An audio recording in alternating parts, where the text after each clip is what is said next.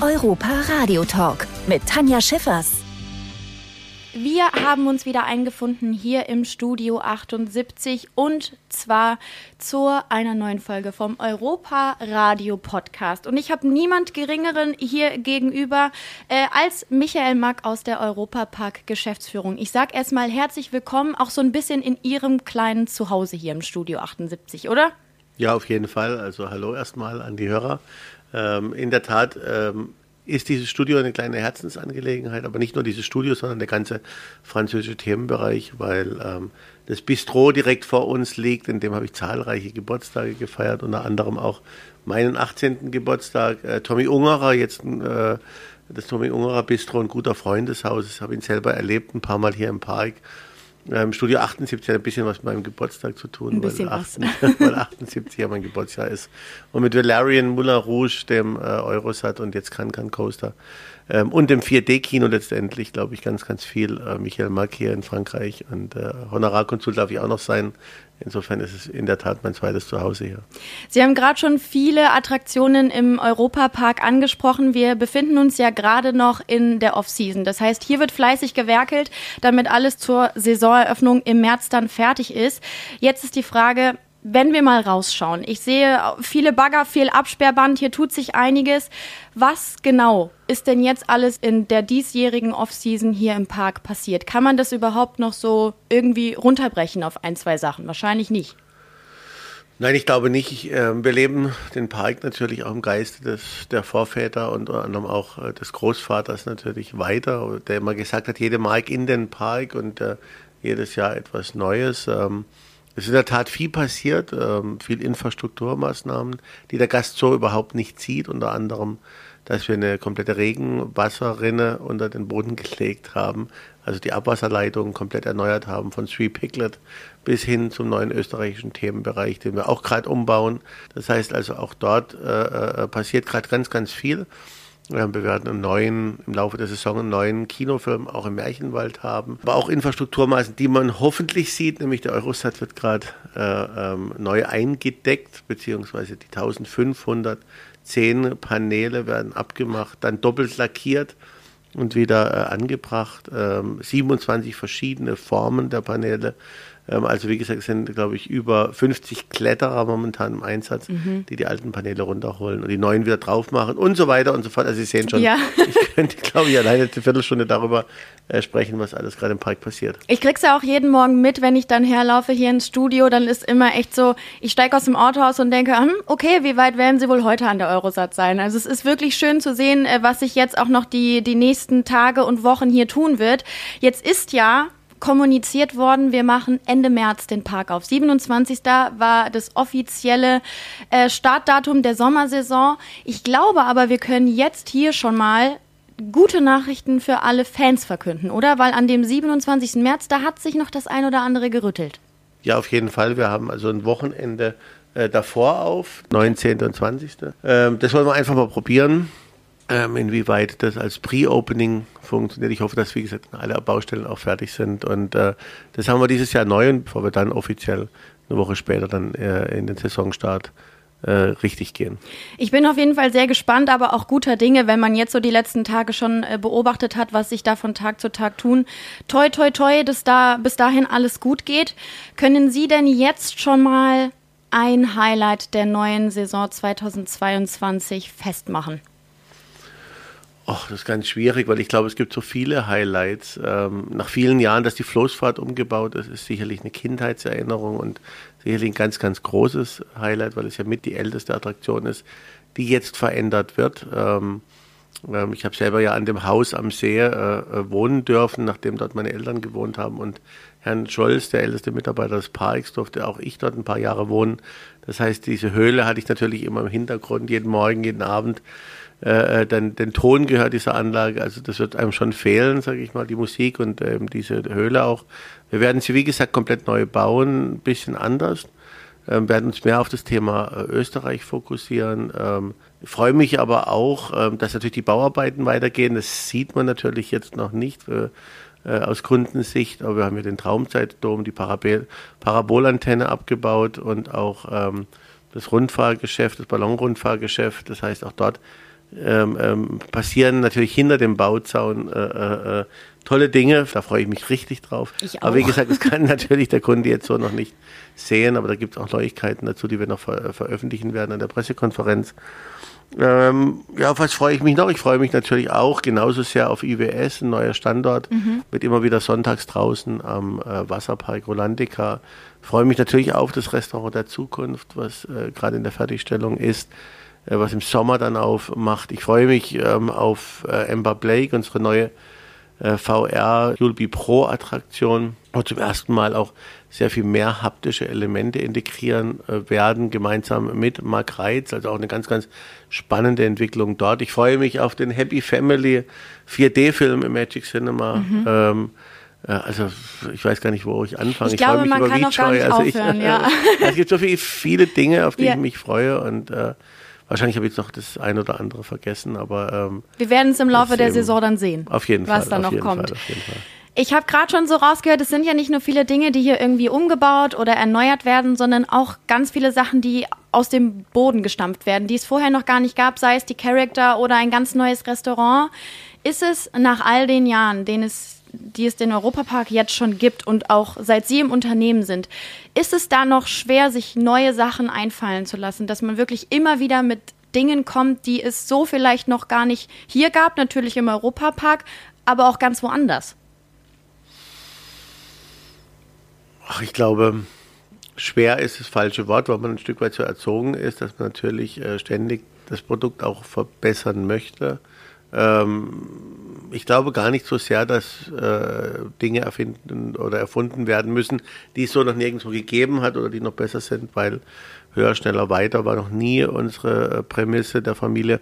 Ich glaube, dass man Erlebnisse gestaltet, die einzigartig sind. Und dazu zählt eine Achterbahn, aber dazu zählt auch ein Restaurant. Es muss nicht immer das Neueste und das äh, Verrückteste sein, sondern ich glaube, diese Mischung aus dem breiten Portfolio des Angebots äh, äh, macht total Sinn bei uns und ist eines unserer, sage ich mal, Alleinstellungsmerkmale am Markt, dass man eben Leute faszinieren kann mit einer wunderbaren Dinnershow, die überhaupt nicht das erwartet hätten bei uns. Ähm, sie dann auf den Coastiality Ride gehen und dort dann äh, diese, dieses Fahrgeschäft fahren, weitergehen in ein äh, Wasserpark Rolandica mit einer wunderbaren Saunalandschaft. Auch dort wieder eine Erweiterung mit einer weiteren Sauna in diesem Winter gemacht. Äh, rüber zu Adrenalin, weiter zu Julbi. Also insofern ähm, ist es, glaube ich, das Gesamtensemble. Ich glaube, da haben wir noch viel äh, Ideen in der Hinterhand, um das auch weiterzuentwickeln. Gerade mit VJoy ein ganz neuer Schritt in die Digitalisierung, wie äh, Inhalte vertrieben werden. Also die Ideen sind uns noch lange nicht ausgegangen und äh, ich glaube aber nicht, dass es immer schneller, höher und andersartiger oder innovativer sein muss. Ich glaube, wenn man den Anspruch hätte, dann wäre es wirklich knapp mit den Ideen. Aber Ja. ich glaube, ähm, einfach das Gesamtensemble mit neuen Produktinnovationen, das ist das, was uns antreibt. Und da haben wir noch ganz viele Ideen. Sie haben es gerade schon angesprochen, VJoy, eine neue Streaming-Plattform des Europapark, die jetzt natürlich äh, zur perfekten Zeit gelauncht wurde. Der Europapark findet sich gerade noch in Umbauphase.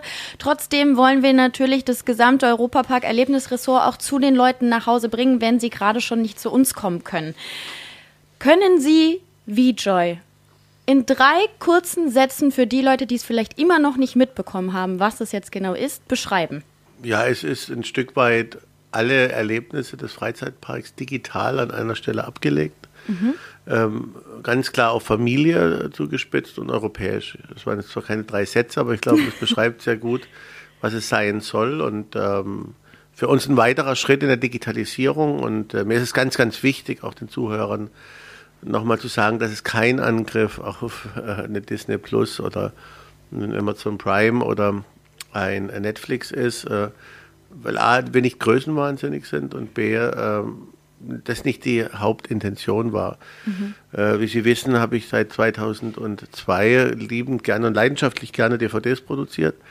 Ähm, über die Entstehungsgeschichten, das war noch weit vor der Popularität von YouTube. Also da merkt man dann immer wieder auch, äh, dass man in die Jahre gekommen ist. Äh, Gab es einfach damals noch nicht bezahlbar und ähm, oder nicht in diesem Maße, wie es es heute gibt. Und gab auch noch keine Influencer. Es wurde ja wirklich äh, alles abgesprochen, was letztendlich mit der Kamera auch backstage gefilmt und gezeigt wurde. Es war nicht einfach mal draufgehalten, sondern man hat, weiß noch, in Familienrunden äh, Tage und Nächte lang diskutiert, ob man denn jetzt Stefan hinter den Kulissen auch wirklich zeigen darf oder nicht, ob die Magie da verloren geht. Also ein komplett anderer Ansatz.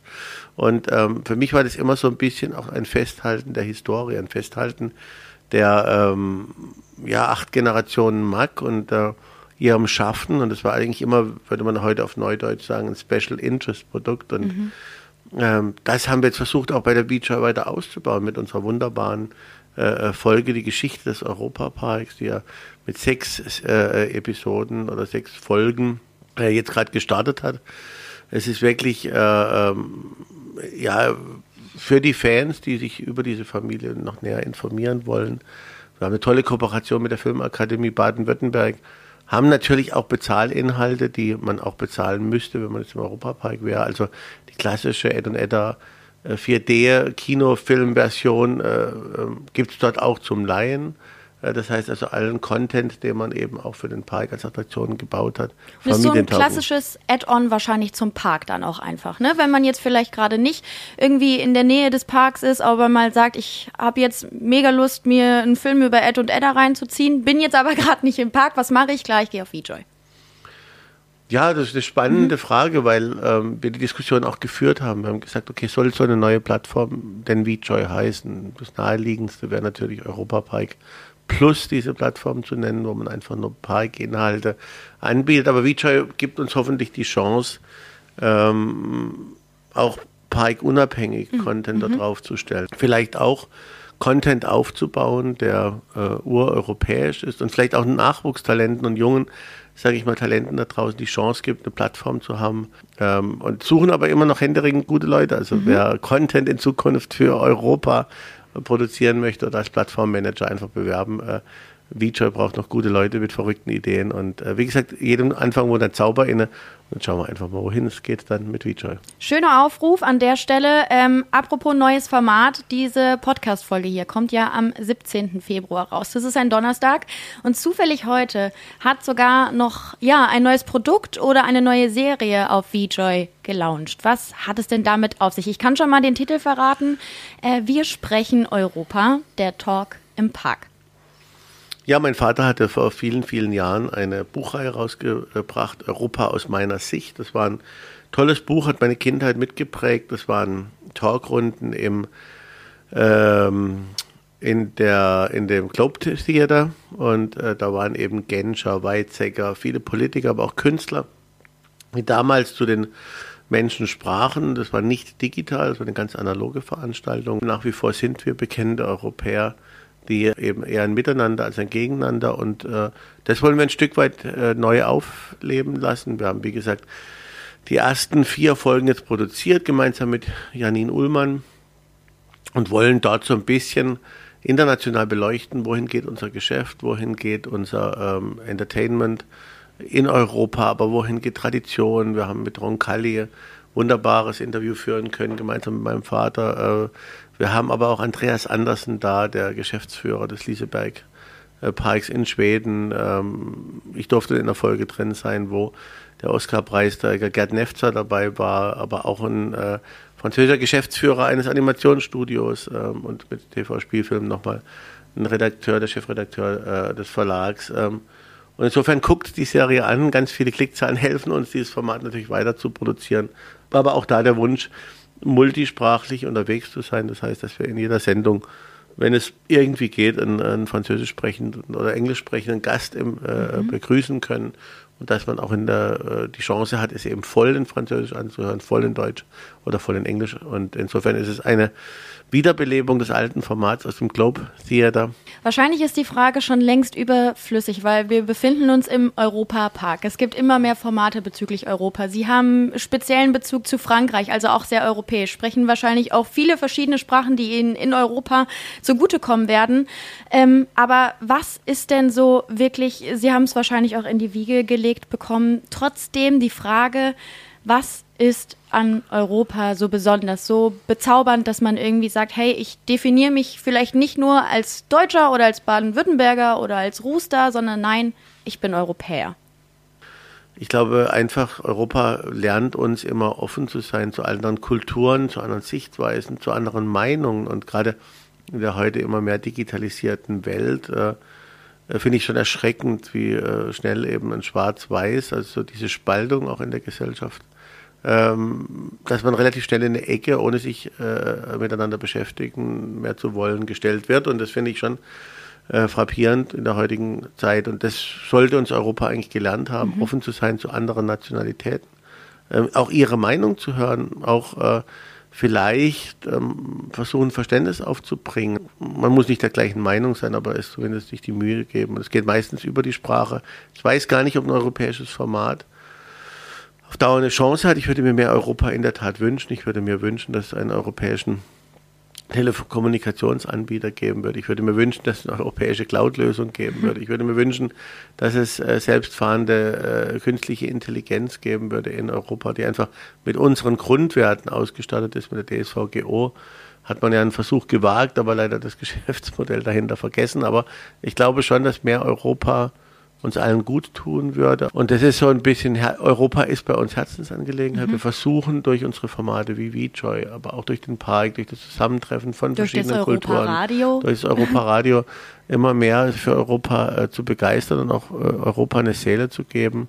Ähm, und einfach, ich glaube, das ist das, was Sie mich gefragt haben. Was ist es denn, was es ausmacht? Ich glaube, offen für alle Kulturen, auch offen für alle andersdenkenden Menschen zu sein. Mhm. Ähm, und nochmal, ein Spanier denkt anders wie ein Deutscher, ein Franzose anders wie ein Deutscher, ein Schweizer sicherlich anders wie ein Österreicher. Und ich glaube, das macht Europa gerade aus und ja. auch so spannend. Äh, aber ich glaube, es gibt halt auch da oder es ist wichtig, einen gemeinsamen Nenner für unser Europa in der Zukunft äh, zu finden. Lassen Sie uns trotzdem mit guten Gedanken abschließen. Ich habe nämlich noch eine letzte Frage, Herr Mack, bevor äh, ich Sie in den Feierabend entlasse. Wenn man Michael Mack irgendwo in Europa antreffen könnte, was ist Ihr Lieblingsurlaubsort? Wo verbringen Sie gerne in Europa Ihre freien Tage? Ach, ich glaube, den, den einen Lieblingsplatz gibt es gar nicht. Ich finde die verschiedenen Kulturen, ich glaube, das macht auch ein bisschen den Europapark aus. Das ist die gleiche Frage, was ist Ihr Lieblingsplätzchen im Europapark? Äh, könnte ich jetzt so äh, spontan auch nicht beantworten. Es kommt immer darauf an, mit wem man unterwegs ist. Ähm, meine Frau hat kroatische Wurzeln, insofern äh, bin ich äh, immer auch gerne in Kroatien. Ich liebe aber auch äh, den Norden Italiens, klar als äh, meine Rolle als Honorarkonsul natürlich auch eine besondere Nähe zu Frankreich. Ich liebe das benachbarte Elsass, finde aber auch die Engländer total spannend wo ich jetzt nicht ganz so gerne bin, aber es liegt daran, dass ich die Sprache absolut überhaupt nicht verstehe, ist jetzt in Spanisch sprechenden mhm. Ländern oder Portugies sprechenden Ländern. Also da tue ich mir immer, ich habe zwar in Portaventura mal ein sechsmonatiges Praktikum gemacht, aber da tue ich mir heute noch ein bisschen schwer mit, weil ich einfach mit der Sprache und Schwierigkeiten habe. Versuche es immer wieder, ähm, aber da sage ich dann schon, ist es dann eher Italien als Spanien, äh, Frankreich auf jeden Fall. Ähm, und also Kroatien. Ich gar nicht. Und Kroatien. Mhm. Also mir gefällt es eigentlich überall. Ähm, Hauptsache die richtigen Menschen sind dabei und äh, die das Herz am richtigen äh, Fleck haben und dann ist es eigentlich überall schön. Schöne Message zum Schluss. Vielen Dank, Herr Mack, dass Sie hier waren. Äh, wir sind sehr gespannt auf die neue Saison hier im Europapark und all das, was, was VJoy und Europa und die ganzen anderen Formate uns noch bringen werden. Vielen, Vielen Dank. Dank. Dankeschön. Der Europa Radio Podcast mit Tanja Schiffers und Jörg Schött.